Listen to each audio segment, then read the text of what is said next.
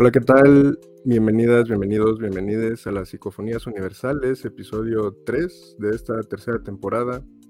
Eh, ya arrancando con la primera trilogía de capítulos de esta nueva temporada de Psicofonías Universales, con, eh, como siempre, Marco La Victoria, su servidor Chris G, pero que también con, un invitado que ya pueden ver por ahí, buen César Ojeda. Eh, pues primero que nada, primero que todo, eh, saludarlos, ¿cómo, ¿cómo están? Querido Marco, querido César. ¿Y es tú, César? Muy bien, este, terminando de las últimas revisiones al libro de Margaret Atwood y emocionado por, comentarlo con ustedes.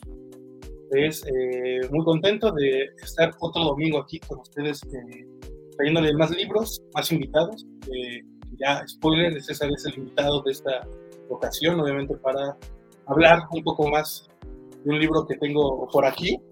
Eh, vamos a estar hablando en un momento más a fondo, pero recuerden, antes que nada, que pueden seguirnos en todas nuestras redes sociales, que son Facebook, Instagram, como Psicofonías Universales. Asimismo pueden escucharnos en formato podcast en Spotify principalmente, Apple Podcast y Google Podcast, porque Spotify ya permite eh, ver videos, video podcast, entonces pueden verlo en Spotify o ver, pueden verlo en YouTube, pero ahí pueden verlos en cualquiera de estas dos plataformas.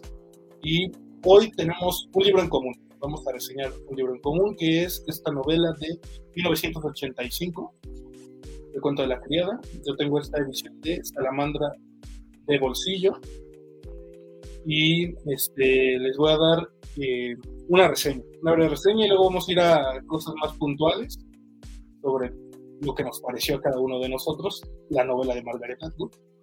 Y pues eh, Atwood crea en esta novela un futuro distópico en el que la humanidad ha visto reducida amenazadoramente su capacidad de reproducirse y está sometida a un régimen patriarcal por una clase militar dominante de raza blanca y moral puritana.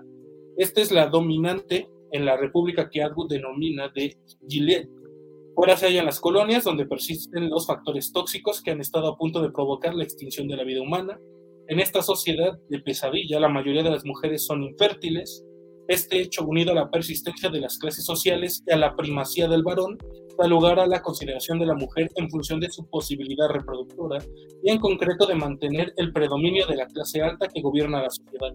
Las mujeres no pueden tener propiedades, no se les deja ninguna posibilidad de elegir, a sus parejas sexuales, han de entregarse a quienes son asignadas y tienen prohibida la lectura, y han de vestir según normas muy estrictas bajo pena de deportación a las colonias.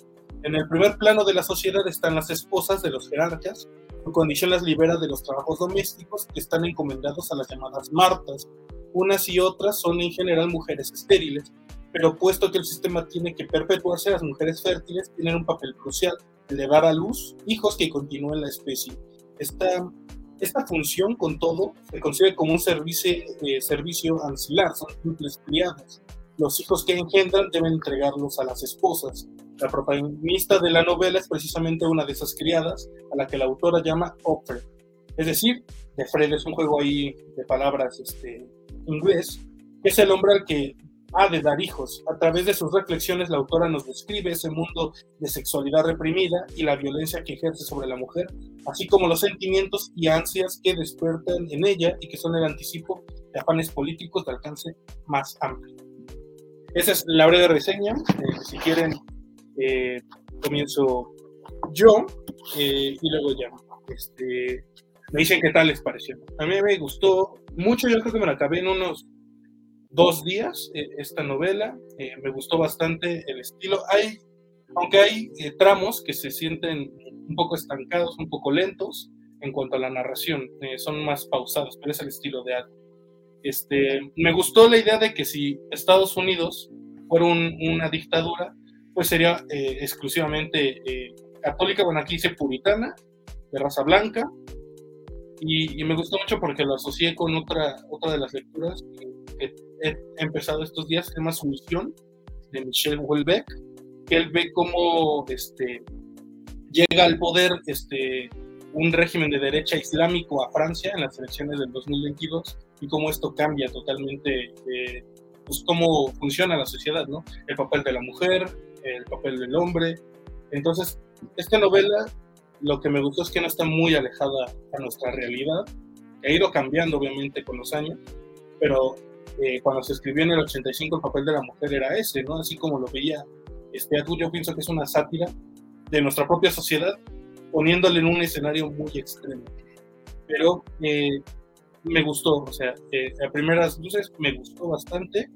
Me gusta mucho la historia, eh, la estructura, cómo lo ponen, o sea, me gustan esas partes donde regresa a cómo fue ese cambio, ese golpe de Estado que se da, que ella trabaja, eh, no, no me recuerdo bien, si en una librería, estaba en ese momento cuando ocurre el golpe de Estado que empiezan a, quemar los libros, empiezan a destruir la biblioteca, empiezan eh, el Estado a apropiarse de estas instituciones, ¿no? que serían como el libre pensar en Estados Unidos, y empiezan a adueñarse ¿no? de los libros para que nadie más pueda leerlos. La quema de los libros yo creo que hace asociación a, a lo que pasó en la Alemania nazi y en muchas otras partes del mundo a lo largo de la historia.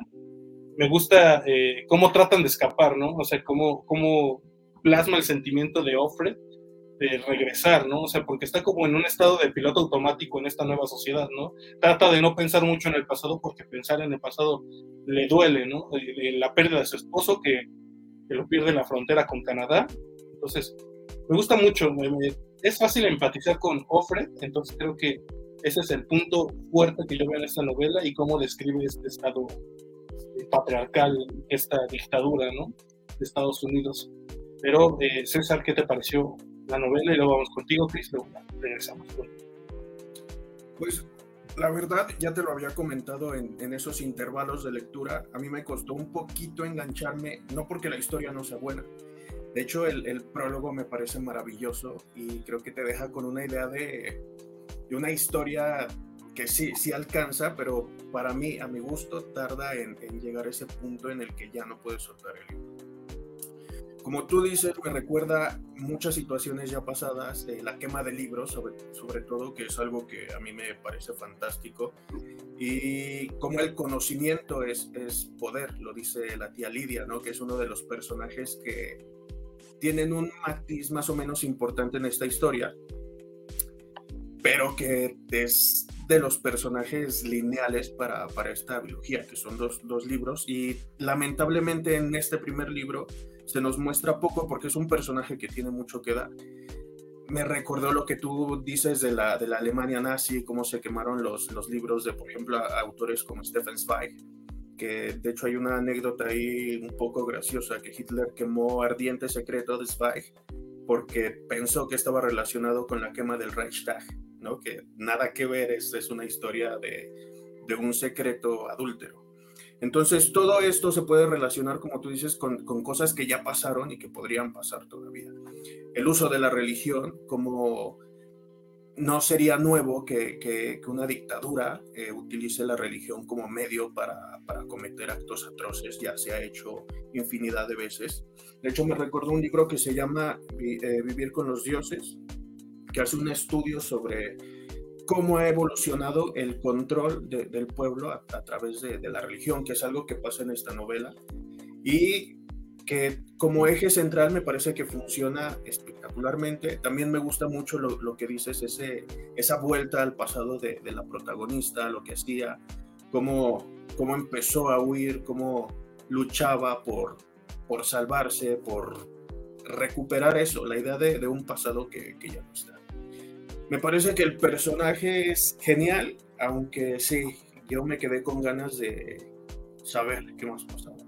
¿no? Y creo que ese final me gusta mucho cuando nos damos cuenta de que todo esto es objeto de estudio, un manuscrito encontrado en el futuro, pero no resuelve las dudas, ¿no? ¿Qué pasó con la protagonista? Queda la imaginación. Pero en general me parece un libro estupendo, fantástico, con unos personajes increíbles.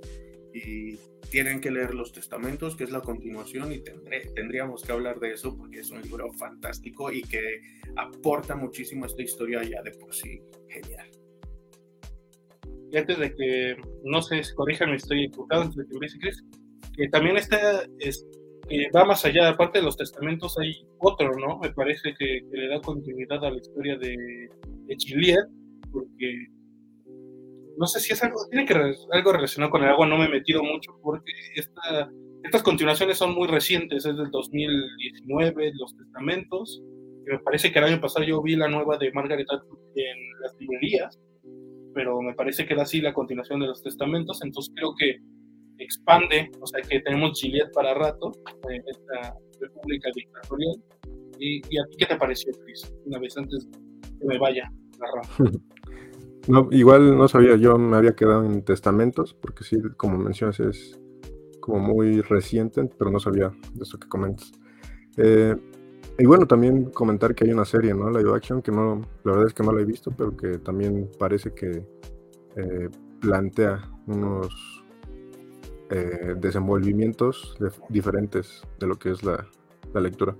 Bueno, la verdad es que yo me encontré con una versión particular de este libro que es eh, versión novela gráfica, ¿no? Eh, que como tal sí retoma, eh, bueno, sí se surte de la historia de Atwood, pero es una adaptación de René Naut, ¿no? tanto en forma del dibujo, de la ilustración, como en la forma de la adaptación, ¿no? En ese sentido, si encuentran algunas este, diferencias, pues por favor háganlo notar. Y bueno, sí, esto que comentan, ¿no? Como que primero es muy descriptivo, ¿no? Es, es una historia muy descriptiva al principio que evidentemente te va metiendo, ¿no? En esta suerte distópica eh, particular en el mundo, ¿no? Porque tengo entendido que, que, no todo el mundo es así, ¿no? Que nada más es como una parte del mundo la que está como eh, gobernada por esta teocracia, eh, pues muy, como lo decías, ¿no? Muy judio-cristiana ahí, pero que también e-, es, curioso, ¿no? Porque a pesar de que los personajes toman esta figura como del dios judio-cristiano como un eh, como un justificante de todo lo que está pasando, la verdad es que no lo retoman eh, dentro de sus dinámicas, eh, digamos, personales o interiores, ¿no? Como que todo eso lo olvidan ya cuando nadie los ve, ¿no? Cuando ya no tienen que estar aparentando esta teocracia eh, pues muy opresora, ¿no? Por supuesto, eh, podemos verlo como una ficción, ¿no? Que en estricto sentido eso es, pero que también es como una metáfora, sí, de esta visión Atwood muy, eh, pues, feminista, activista, que mm, plantea, una visión del mundo, pues, patriarcal, que está dominada por el hombre, pero que también se perpetúa por ciertas mujeres del poder y por ciertas mujeres, no solo del poder estatal, sino también del poder, llamémoslo familiar. Eh, y en ese sentido, también viendo a las mujeres como un producto, como, eh, pues sí, cosificándolas y reduciéndolas a, pues, este, seres que nada más tienen que procrear, ¿no? Y que tienen que dar a luz, ¿no? Seres, seres humanos, porque también esto es este justificante, ¿no? De que como que hay una crisis de natalidad. Eh, pero que también lo veo no solo como esa metáfora, sino también como una, eh, como retomar toda esta parte eh, tal vez islámica, ¿no? Tal vez de Medio Oriente, ¿no? Ir eh, abordándola hacia un contexto, pues, norteamericano, occidental, si queremos llamarle, y, y judio-cristiano, ¿no? En, en, ese sentido, pues también me parece que, que podemos encontrar muchas similitudes, ¿no? Con, con algunas de estas culturas, simplemente por esta cuestión de la vestimenta, ¿no? Eh, de cómo el hombre es el que toma la decisión y de cómo hay un justificante eh, sobrenatural o, o, bueno, eh, religioso para tener un móvil, ¿no? De, de acción, tanto moral como pues de lo que hacen día con día. quizás al final, no sé, lo sentí un poco apresurado, tal, no sé si sea un vicio de, de, la novela gráfica o si en el libro pasa igual, creo que es un poco apresurado, sobre todo porque es un poco abierto, ¿no? Este final. Y aparte, eh, hay un epílogo aquí que cierra con, con esto, ¿no? De que, de que, son grabaciones y de que el cuento es lo que está contando, ¿no? Este personaje y, no sé, eso me hizo un poco, eh, pues sí, eh, tal vez un poquito de más, nada más epílogo, pero pero bueno, en general creo que es un libro o una novela gráfica que plantea temas interesantes y que los aborda pues, una perspectiva eh, muy crítica. Ahí este, creo que nosotros como occidentales hemos satanizado un poco este, el Islam, ¿sabes? Porque históricamente lo que pasaba eh, cuando, el, no sé, cuando hubo esta, entre los años 700, 800, que fue la expansión musulmana, este, cuando conquistaba el Islam una tierra nueva, pues permitía esa conversión, ¿sabes? O sea, y, el Islam no era un sistema de creencias, era un sistema fiscal y un sistema este, social, político, ¿no? O sea, y, algo que no hicimos, eh, no hicimos porque pues, obviamente fuimos educados bajo la religión eh, judio-cristiana, ¿no? Católica, que es la que más predomina, o cristiana aquí en México. Eh, los católicos no, no permitían ese, ese factor de duda de saber si te convertiste, ¿no? Eras, eras moro, eras islam, eras del Islam y te mataban, ¿no? Y el Islam sí permitía esta, de duda de, permitir que te puedas convertir, ¿sabes? O sea, creo que eh, lo que escuché de Argut es que no quería hacer este, una... Porque su primera opción fue una dictadura islámica en los 80, o sea, la idea original dijo, pero pues no conozco muy bien este mundo, no sé muy bien de socialmente ni políticamente cómo se mueve, mejor voy a conocer, es canadiense, conozco más a mi vecino, el gigante capitalista, y sé qué pasaría si Estados Unidos fuera una dictadura, ¿no? ¿Cómo sería? Porque, pues, obviamente, la religión más, eh, más extendida en Estados Unidos es eh, el puritanismo, el cristianismo, el catolicismo, hay protestantismo, pero generalmente son variantes de, pues, de la misma religión cristiana, ¿no? Entonces, me gusta, ah, y tomando un poco lo que decía el epílogo, y un poco de más, a mí me gusta mucho porque te deja entender que esto ya pasó. Y, yo creo que la enseñanza del cuento de la criada, más allá de la lectura feminista este, y de, cómo, tiene cómo veía la sociedad de los ochentas a la mujer, porque yo creo que es una analogía, ¿no? Puesta en un escenario extremo, que es la genialidad de la ficción, ¿no? O sea, eh, o, esa es la función, yo creo que tiene la ficción actualmente, hacer analogías de situaciones sociales actuales y ponerlos en escenarios muy originales, ¿no? Como este. Pero a mí el epílogo sí me gusta porque te está dando a entender que esta barbarie, que, es una barbarie por todo lo que pasa, eh, por ejemplo, lo del muro y el científico, ¿no? Que cuelgan al científico porque realizó un aborto, ¿no? Y que era un sacrilegio y lo terminan colgando en un muro que termina siendo como un muro de, vergüenza, ¿no? Creo que es algo así le llaman. Que todos los que transgreden las normas, ya sea criadas, mujeres, lo que sea, terminan colgados allí, exhibidos para lo que le puede pasar a cualquiera que quiera romper estas normas. ¿no? Yo, yo también me quedo, además de esta lectura feminista, me quedo con esto de estos sistemas de dictaduras, de autoritarismo, van a seguir pasando.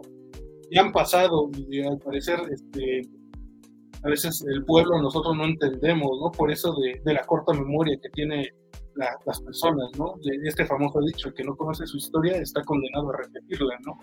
Entonces me gusta que, que este libro sea un, vaya, por así vamos a un testamento de lo que fue esa dictadura, ¿no? A, 100 años, no sé cuántos años fue de, después de lo que te plantea que fue el estudio, pero te dice, estas cosas pasaron, ¿no? Y hay que cuidarnos de que no pasen de nuevo, ¿no? Como fue la Alemania nazi, la Italia fascista, la España franquista.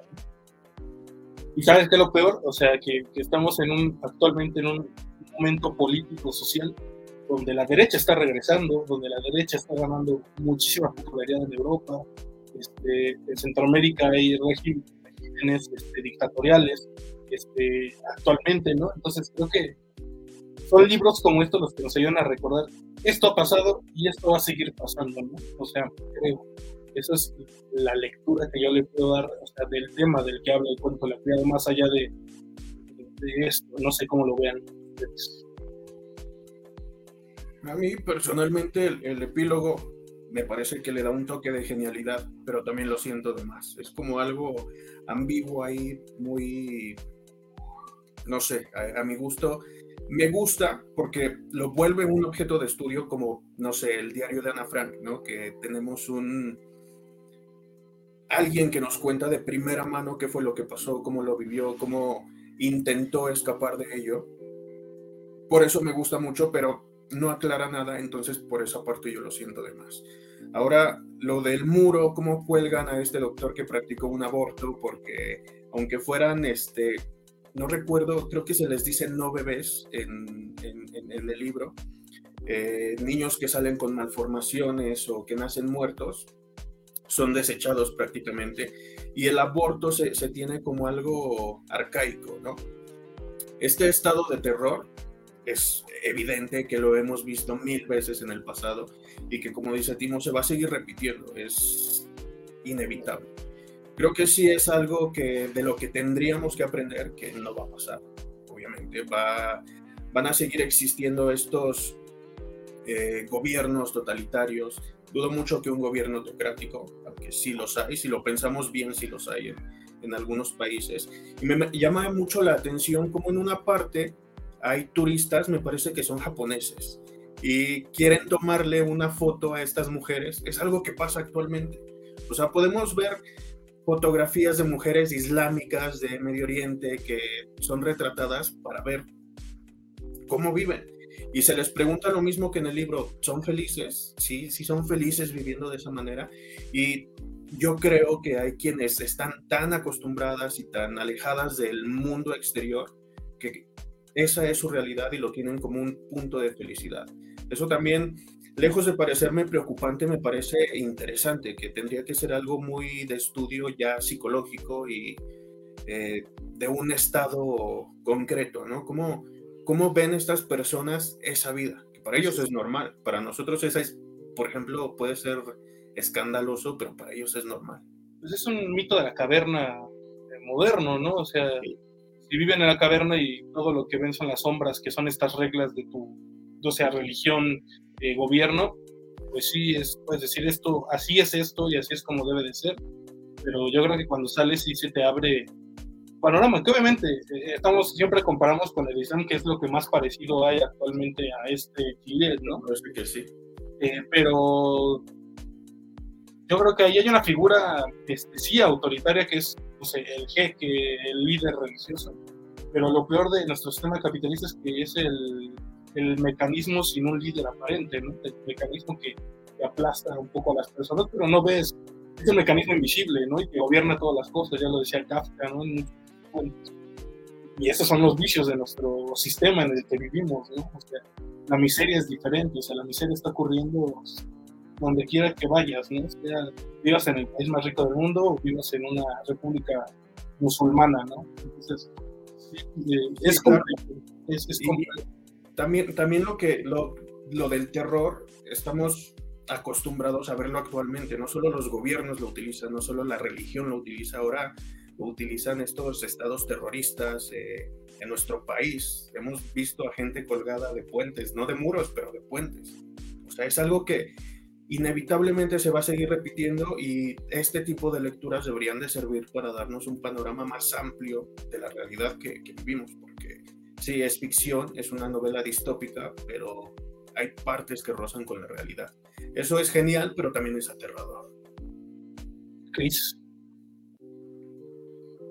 Ah, rescato dos cositas de lo que están hablando. Primero, la cuestión de la correa, ¿no? De cómo eh, Atwood lo retrata de una manera en que los personajes eh, se despojan de una vida anterior, de una vida que está muy occidentalizada y, sufren esta transición, ¿no? De vivir una nueva vida eh, totalmente diferente y, oprimida y, etcétera. Pero esos personajes también como que van adoptando esa, esa nueva vida, ¿no? Se van despojando también en ocasiones de todos sus preceptos y de todas sus eh, ideologías anteriores, e incluso por momentos llegan a ver ese, esa vida anterior eh, hasta con cierto asco, ¿no? Como si, si realmente todo lo que están viviendo ahora, bueno, en esa nueva realidad, eh, está penetrando tan internamente que lo, ¿no? Por momentos. Lo cual, pues me parece también bien curioso, ¿no? El caso de algunos países que justamente han tenido que pasar por transiciones así, eh, de un a otro es ilegal, ¿no? Por, por ejemplo, estar eh, con una ropa diferente a la que dicta cierta, cierta forma eh, estatal y religiosa, ¿no? Entonces, creo que eso también es, es muy interesante. debe haber muchos estudios, la verdad, pero creo que se me escapan por ahí algunos. Y eh, otra cuestión. Están hablando, ah, bueno, del terror, ¿no? De cómo el terror también sirve como eh, regularmente asociado al fascismo, pero no está tan alejado, ¿no? El terror es una idea política que está eh, siempre bien presente, ¿no? Siempre esta forma de terror hacia la otredad, ¿no? Hacia cómo el otro es el enemigo, hacia cómo lo externo es lo enemigo y hacia, hacia cómo todo nuestro alrededor incluso es perverso, ¿no? Es pervertido. Entonces, eh, pues creo que también plantea estos dos nodos, ¿no? Eh, de la sociedad y, y, los apunta como para que también reflexionemos mucho. Eh, y, y, sobre también de la secuela de los testamentos, no sé, no sé si han tenido oportunidad de leerlo o, o, qué tal. No sé si sea como, como más o menos antes de que tema o se o antes de que César dé la, eh, tu, breve reseña, porque también nos interesaría que pudieras hasta venir a platicarlo otra vez y lo podamos leer, este, que esta idea del terror, ¿no? Como llamaba, es una idea eh, asociada mucho a la, la, forma de hacer política, ¿no? O sea, creo que es una idea maquiavélica, ¿no? Este, viene de este Nicolás Maquiavelo, que ha sido, yo creo que tergiversado de su famoso tratado del príncipe, ¿no? De, que para un líder es mejor ser temido que amado, ¿no? Desde ahí también asociándolo un poco a que ha sido la forma en cómo se ha heredado de hacer política en Latinoamérica y hacer política en México, principalmente. Este. Pues tenemos esta famosa frase de mátalos en caliente, que, heredamos de nuestro eh, dictador Porfirio Díaz, si no me equivoco. Entonces creo que sí, este, creo que no estamos alejados de, la realidad, o sea, nos espantamos de cómo estas, eh, por la Alemania nazi, ¿no? Pero pero más porque fue lo del holocausto, no tanto por la, el ansia expansionista que tuvo Hitler, ¿no? Todo esto. Y también me, me, pareció como, bueno, como biotecnólogo me pareció muy interesante la idea de la eugenesia, ¿no? De, esto de los bebés mal formados, de, vámonos, de eliminarlos, desecharlos. Era una idea muy nazi también, o sea, ellos tenían la idea de, de la raza perfecta, la raza pura, que también ellos fueron los primeros en decir si un bebé va a salir eh, malformado, que sabes que es lo aterrador, que sigue persistiendo aún hoy día en la sociedad alemana, o sea, como que si un hijo va a nacer con algún retraso no completo, deforme, prefieren, prefieren que les den una eutanasia, que todavía no es legal, o sea, ahí ya hay muertas pero este, sí es muy, esa idea se caló hondamente en cómo que percibe la sociedad alemana a los bebés y cómo debería ser el alemán perfecto, o sea, que puede ser, y sabes que lo peor, lo que me gustó mucho del epílogo es que se hable, ¿no? Por ejemplo, que dicen que es un estudio, un ciclo de estudio de, la República de Chile, ¿no? Entonces, quiere o te da a entender, o ya me da la imaginación, porque no he leído los testamentos, de que en el futuro sí se, se dice esto es como la Alemania nazi, esto fue lo que pasó en la República de Chile, lo expone, ¿no? Pero, por ejemplo, en Alemania es tabú hablar de la Alemania nazi, ¿sabes? O sea, es como le hablas a los alemanes de eso, le preguntas opinión y literalmente se espantan y no quieren decirte nada porque es una vergüenza, ¿no? Entiendo que es una vergüenza, pero si no se habla, corren los riesgos de repetirse, ¿no? De, no ver los patrones de, llegar a una figura autoritaria, carismática, sea lo que sea, y nos convence de este tipo de cosas. Ahí venía lo de la banalidad del mal, ¿no? De Anna Haren, que, decía que cuando veía estos monstruos de, de los campos de concentración, pues los veo como personas normales. Es que es eso, ¿no? Es que, es que cualquiera persona tiene la capacidad de hacer el mal, ¿no? No lo vas a ver con cuernos y con una cola de diablo vas a decir, es que es un demonio, ¿no? Entonces creo que me gusta mucho porque lo expone de esta forma de que hay que hablar de estos temas, se tienen que exponer, se tiene que aprender de ellos. Y ya, era eso y ahora sí. Cuéntanos rápido como de qué van los testamentos, conviene leerla, eh, que la comparación del cuento de la criada es mejor, no tanto.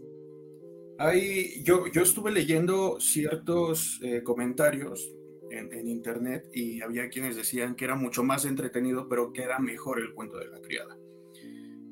Personalmente con el cuento de la criada, mi conflicto es que se conoce poco, pero ¿por qué? Porque vemos todo desde la mirada de, de la protagonista y hay cosas que ella simplemente no alcanza a entender o no puede entender o no es un narrador omnisciente, vamos.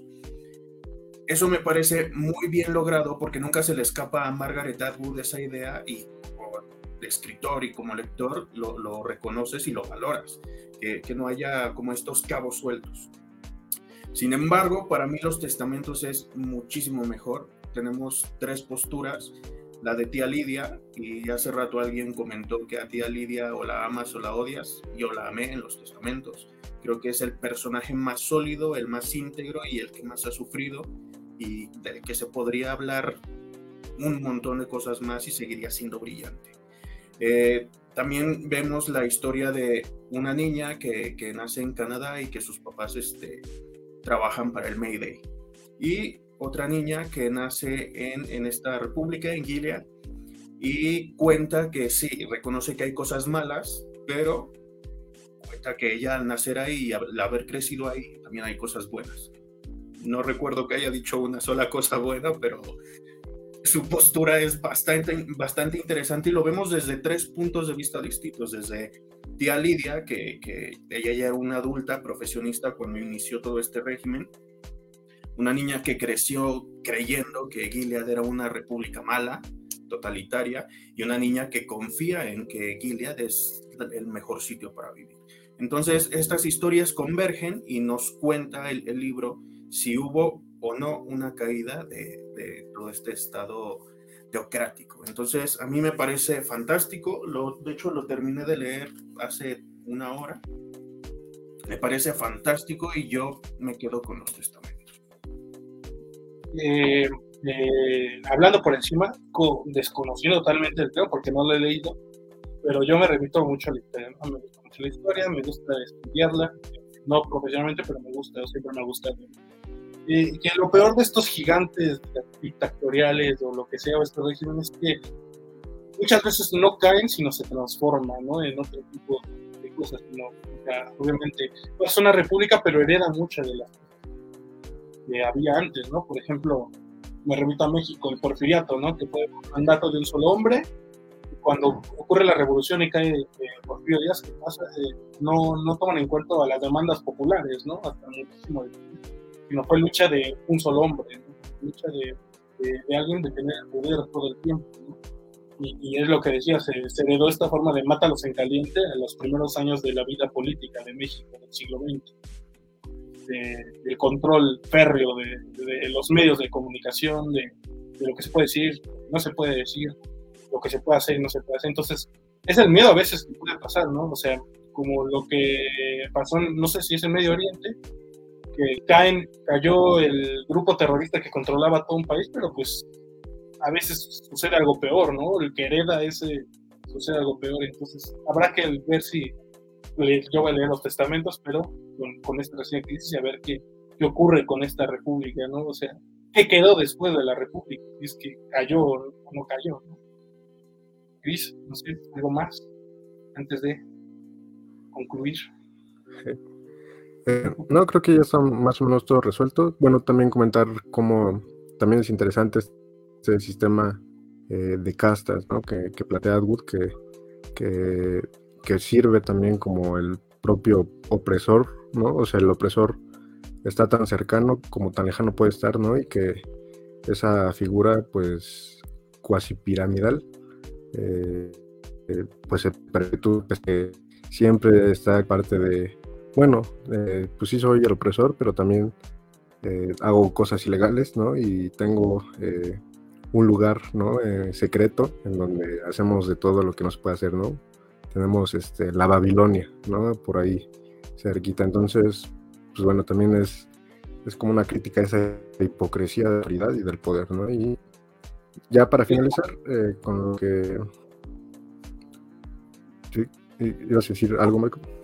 Ah, te iba a decir que eso es muy estadounidense, ¿no? Que, que es la crítica más sí, dura, sí. pero la forma de, del estadounidense, ¿no? De, por ejemplo, se queja de algo, pero por detrás lo hace, ¿no? Que, que es lo que, a lo que se me estaba olvidando, ¿no? De este lugar de diversión, ¿no? O sea, te están dando a ti, este, hombre macho patriarcal, se te está dando tu fantasía, ¿no? O sea, entre comillas, están dando un grupo de mujeres que te sirven, y sabes que es la ironía que que ni el hombre lo disfruta en ese, en ese entonces. Fred no disfruta eh, tener relaciones con este, Alfred, ¿no? O sea, este, que lo ven tan como un ritual y tan con todo lo que lleva y la parafernalia que ni siquiera el sexo dentro de, esta república es, de satisfacción, ¿no? Que justamente por eso tienen que crear este, esta, como dice, esta, esta Sodoma y este Gomorra para que puedan disfrutarlo, ¿no? Entonces me quedo con esa idea de que para que exista el paraíso, entonces también tiene que, y que puedas disfrutar del paraíso, tiene que haber un Sodoma y una Gomorra que haya contraparte, ¿no? No sé, eso me viene y que es irónico, ¿no? Justamente en esta, en esta república, pero sí, no sé si hay algo más que... Es, esa es la ironía del fanático hipócrita, que un público es sigue las normas establecidas, pero lejos hace lo que vemos aquí, ¿no? Que hay incluso, digamos, un tráfico de mujeres para que los hombres puedan divertirse mientras las mujeres se quedan en casa tejiendo, que no es nada nuevo, ¿no? esto cuando les quitan todo y les dicen que que, van a, que sus pertenencias pasan a ser posesión de su familiar masculino más cercano, me recuerda mucho a lo que decía Virginia Woolf en, en una habitación propia, que es algo no muy alejado, o sea, ¿cuántos años tiene?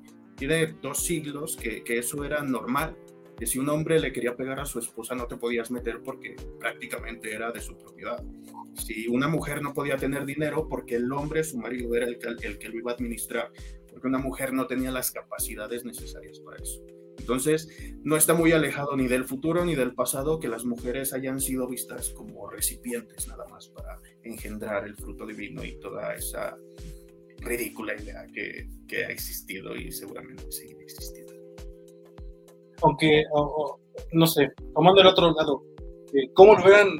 O sea, hipotéticamente, hay crisis de natalidad en el mundo. No, no, no es en el mundo porque dice que solo el único que estudiamos Estados Unidos, ¿no? Y ni siquiera es todo Estados Unidos, ¿no? Porque solo controlan una parte de Estados Unidos y los rebeldes controlan la demás parte. Pero, pero es que ahí entra el dilema. Tú como el dirigente, ¿qué haces, no? O sea, no, no están haciendo niños, no están haciendo esto. O sea, yo creo que es interesante porque te plantea, o sea, yo creo que alguna persona que, que esté a favor de esto va a decir, ah, qué buena idea, ¿eh? O sea, esto es lo que se tiene que hacer, ¿no? O sea, el argumento está bien construido por Margaret Atwood, por el lado que tú quieras tomarlo, ahí puede convencer, ¿no? O sea, yo no estoy a favor de esto, pero digo, te da una razón válida, entre comillas, de por qué los líderes o los militares hicieron lo que hicieron, ¿no?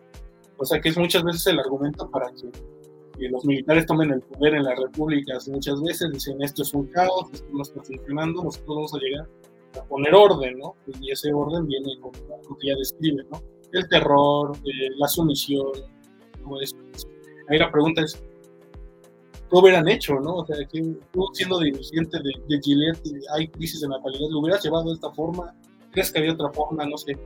Yo no sé, por eso no sé si tengan alguna una Así como, como decimos que, o como pensamos que siempre van a existir estos estados totalitaristas, creo que siempre va a existir una resistencia y esa es la esperanza que me queda, que siempre va a haber alguien que levante la voz y se revele. En últimos tiempos ha sido mayor este, este fenómeno de, gente que ya está harta. Entonces, si eso pasará, yo creo que estamos en un punto en, el que lejos de regresar a, a un estado similar, se buscarían otras opciones. Creo que es poco probable que algo así pase.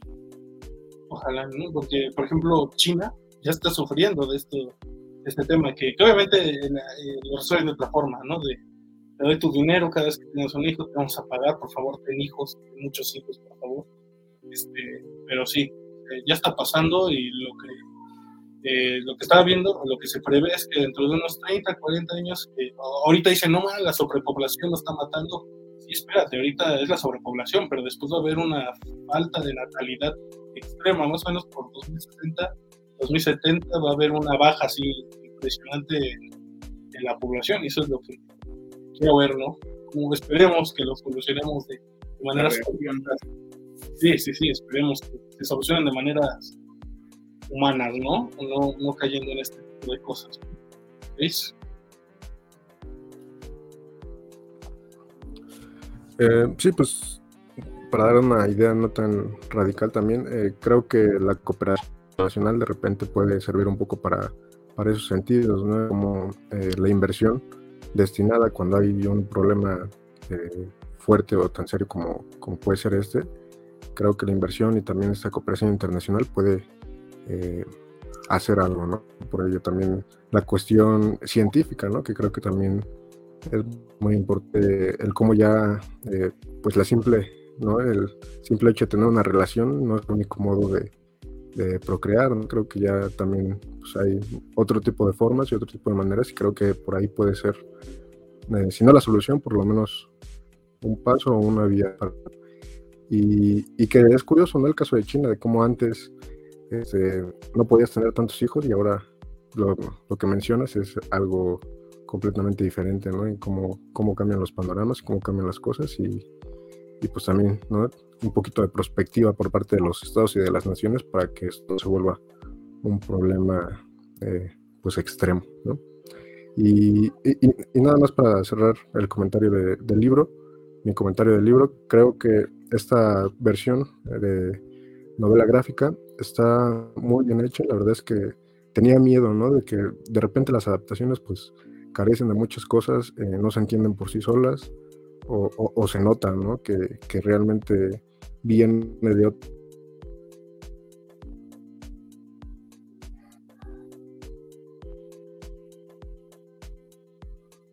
tu micrófono, Chris, creo que no se escucha.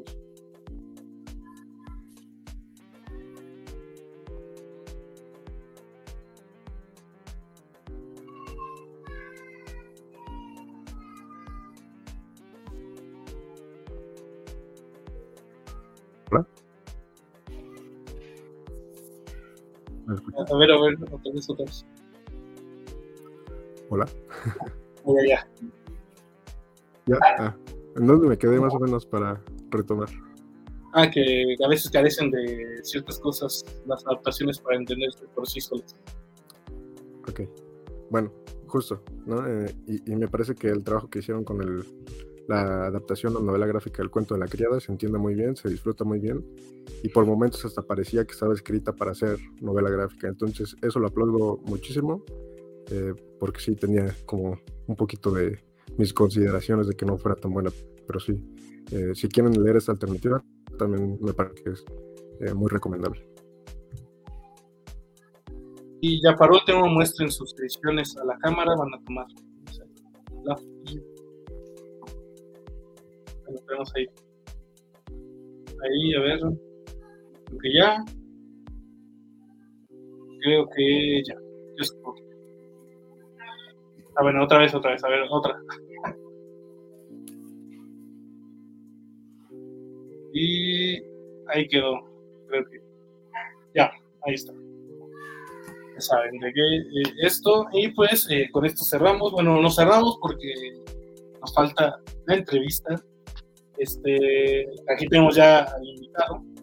Hemos estado hablando un poco del cuento de la criada y pues queda abierto, ¿no? Para, para reseñar los testamentos, a ver eh, la continuación de esta obra de Margaret Atwood. creo que ya le den el, el Nobel. Eh, ha estado ahí enlateada muchos años y no se lo han dado. La academia trabaja de maneras misteriosas en ocasiones, entonces esperemos, ¿no? Que, sería una, ironía, ¿no? Porque también Michel Houellebecq, este autor francés que comenté, tiene un estilo muy misógino y también ha estado nominado y, luego Margarita. Son, son, las ironías de la academia, ¿no? Pero ahora sí, vamos a hablar de otro libro, de este proyecto editorial que tenemos, que es de psicofonías, tenemos, ya lo mostré una vez, es este, Recuerdos de Comodidad, justamente del autor César Ojeda y pues, vamos a hacer una pequeña entrevista, César, aparte de las que ya te, han hecho a lo largo de, a partir de que saliera el, libro. Este, bote, yo supongo que para cada escritor el, sacar un libro, el primer libro siempre es el sueño, ¿no? ¿Cómo, cómo ha cambiado para ti o crees que ha cambiado? ¿Cómo te sientes de, que ya el libro haya sido publicado y ya esté siendo leído por las personas? Bueno, ya, ya, había, ya había respuesto a algo más o menos similar. Y la verdad es que no ha cambiado en nada, simplemente fue cuando llevas tanto tiempo trabajando en algo y esperas tanto de eso, creo que es lo mínimo que esperas, ¿no? Que, se publique y que lo lean. Eh, comentarios buenos o malos, la verdad es que lo único que hacen, siento yo, es fortalecerte y hacer que crezcas como escritor, ¿no? esos comentarios negativos cuando son fundados, cuando tienen eh, un punto de partida, creo que lo único que pueden hacer es que, que, crezcas. Hasta ahora no he recibido uno, pero habrá quien no le guste algo, estoy listo para escucharlo. Entonces, creo que lo único que ha hecho es que me sienta quizá un poco más enfocado en el camino que quiero seguir, a dónde quiero llegar.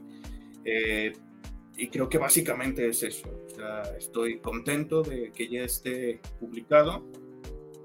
Y nada, es, es, lo único que podría decir, esperando sacar esas cosas en las que también he estado trabajando durante años.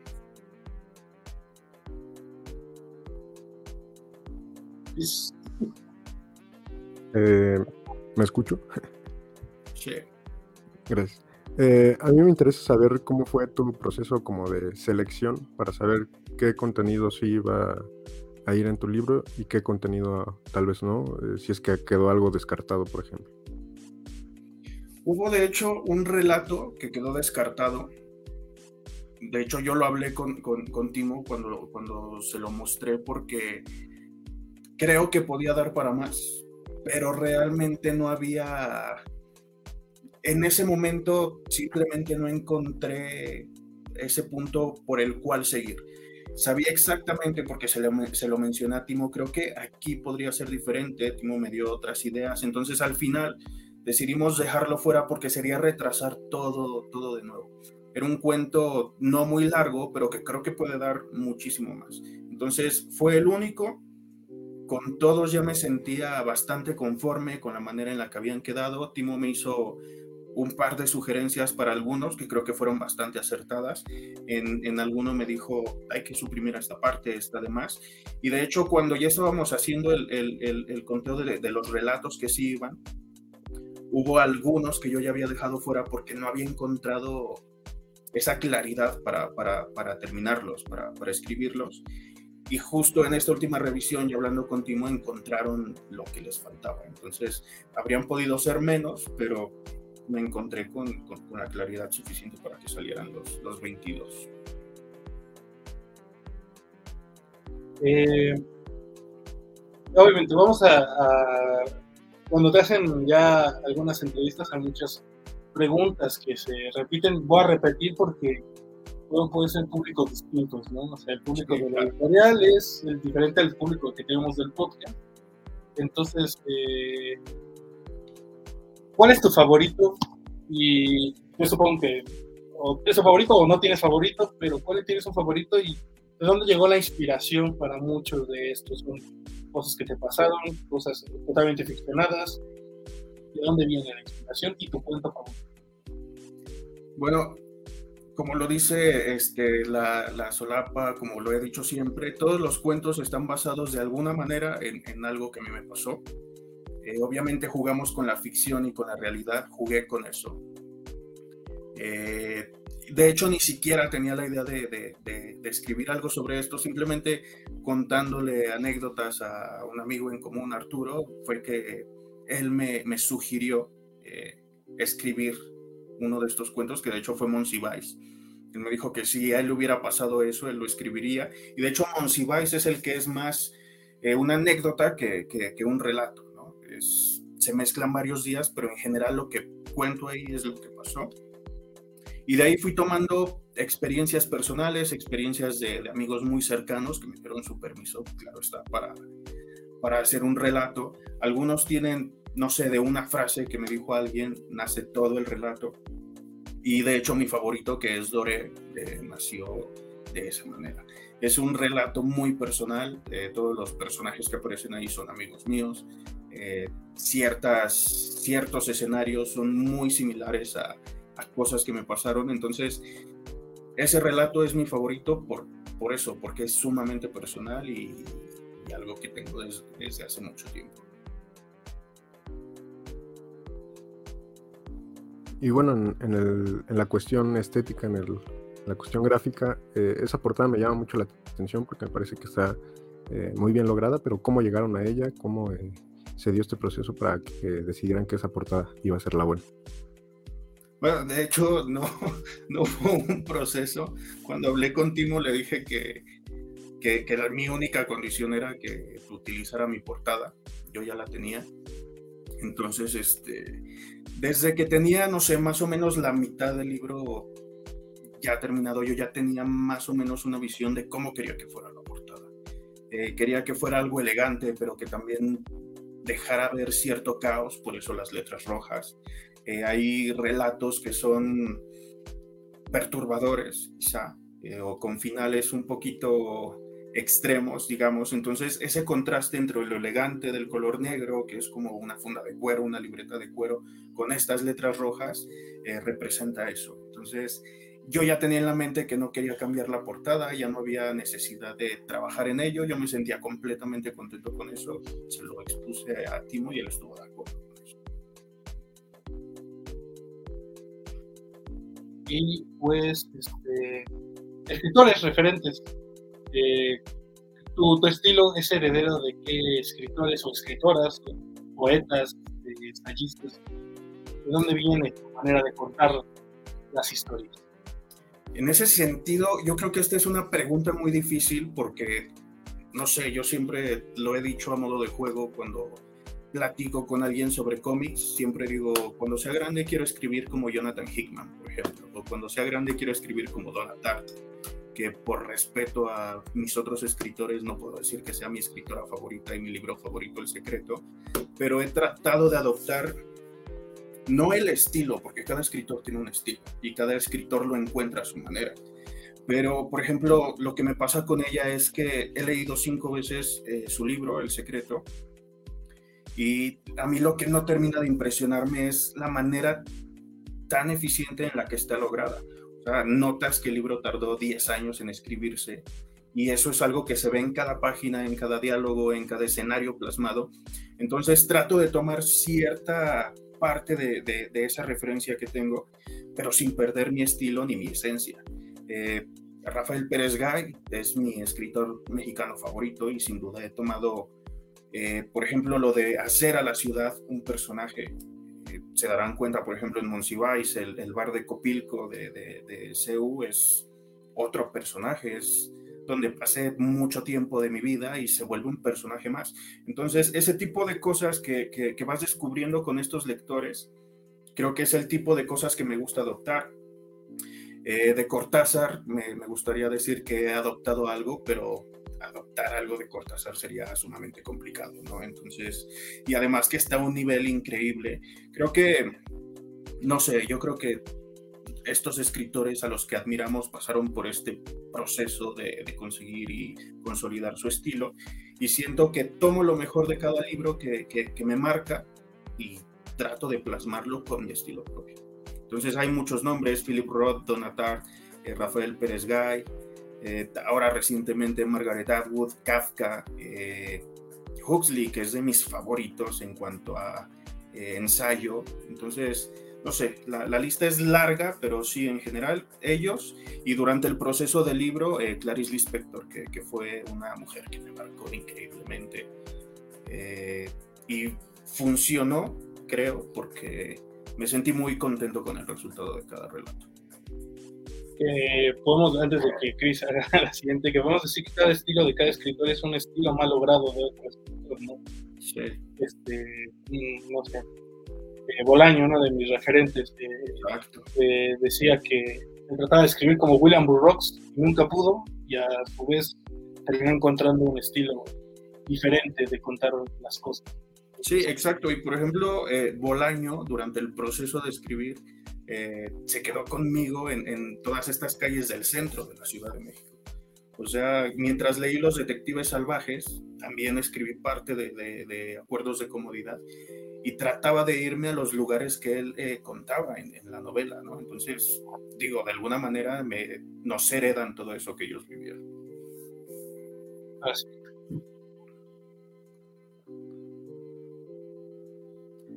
Por supuesto, es súper importante esta parte de las y los referentes ¿no? de la literatura, pero eh, quisiera saber si encontraste referentes en otros lados, quizás en, la música, en otras artes como como el cine y, tal vez que nos puedas comentar un poquito de eso.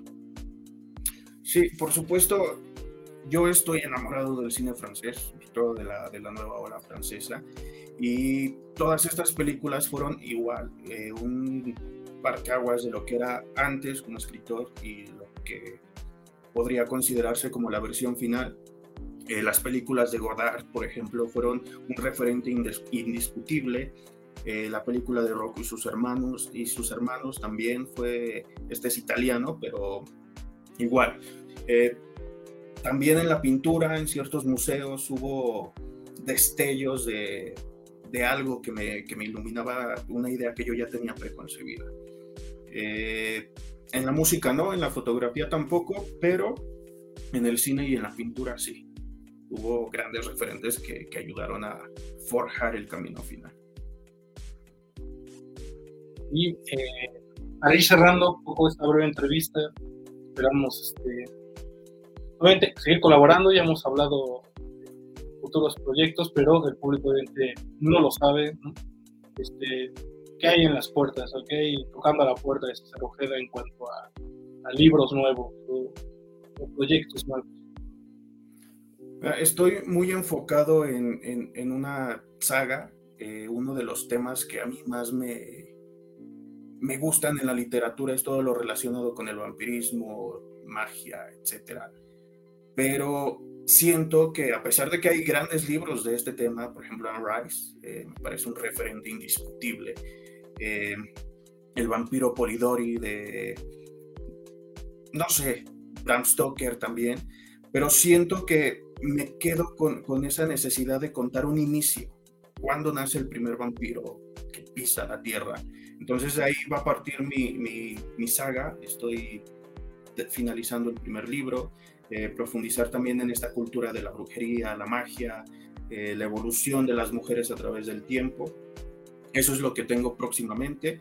También estoy escribiendo una novela que ya le había comentado a Timo, eh, varias historias de cómo ha sido esta evolución de, la comunidad LGTB, eh, contada desde primera instancia por, por amigos muy cercanos que lo han sufrido y otros que no han tenido ningún problema y cómo contrasta esto en una ciudad tan grande como la Ciudad de México.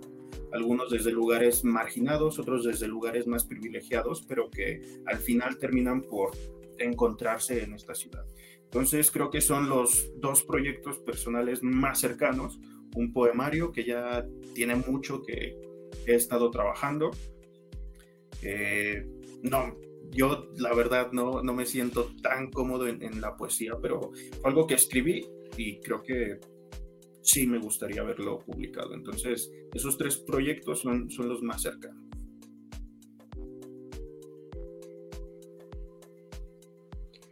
Y pues, por supuesto, para la gente que no sabe dónde encontrar eh, pues, tu trabajo, tus libros, dónde podemos seguirte, dónde podemos encontrar también eh, acuerdos de comodidad para quienes todavía no sepan qué onda. Pues eh, acuerdos de comodidad siguen Amazon, lo pueden conseguir ahí. vamos a tener futuras presentaciones para quienes quieran adquirir su, su, copia en físico, pero por ahora lo pueden encontrar en Amazon, en la página de psicofonías, lo pueden seguir y ahí tendrán más información. Pues, eh, muchas gracias César por acompañarnos en este episodio completo de psicofonías. Tuve un lindo recuerdo de lo que era el dialecto, obviamente, que fue este, una, un, canal. Lastimosamente. Sí, exactamente. Esas eh, las jugarretas de la vida, un poco. Entonces, eh, sí tuve ese recuerdo porque le digo a Chris que era un canal que le tenía mucho cariño cuando yo lo vi desde que empezó, tanto estuvo solo y con los que incorporaron. fue un bonito recuerdo. Pues aquí esperamos que puedas venir en otros eh, y muchas gracias. Gracias por invitarme. Hola, y, y Cris, ¿dónde nos pueden escuchar, ver, seguir eh, para ir cerrando este episodio? Pues ya saben que pueden seguirnos en Instagram, donde están todas las noticias de nuevos capítulos, invitadas, invitados eh, y los libros que vamos a estar reseñando. Y por supuesto las transmisiones en vivo en Facebook para que también estén al pendiente de, ello. Eh, y si no, pues bueno, pueden ver también eh, las partes más importantes de cada podcast en, nuestro canal de YouTube, Psicofonías Universales, para que eh, no se pierdan ni un, ni un instante, ni un segundo de todo lo que decimos, hacemos aquí en Psicofonías Universales. Y bueno, también escucharnos en Spotify, Apple Podcasts, Google Podcasts, por si eh, quieren recurrir ¿no? al podcast puro, el puro, el puro sonido nada más, ¿no? Entonces, pues nada, ha sido un privilegio estar con, contigo, Marco, contigo, César, en este nuevo, nuevo capítulo de Psicofonías Universales.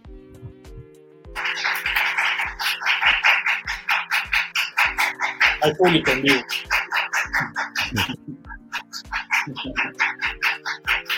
Nos vemos pues en la próxima ocasión. Nos vemos en la siguiente. Gracias. Bye.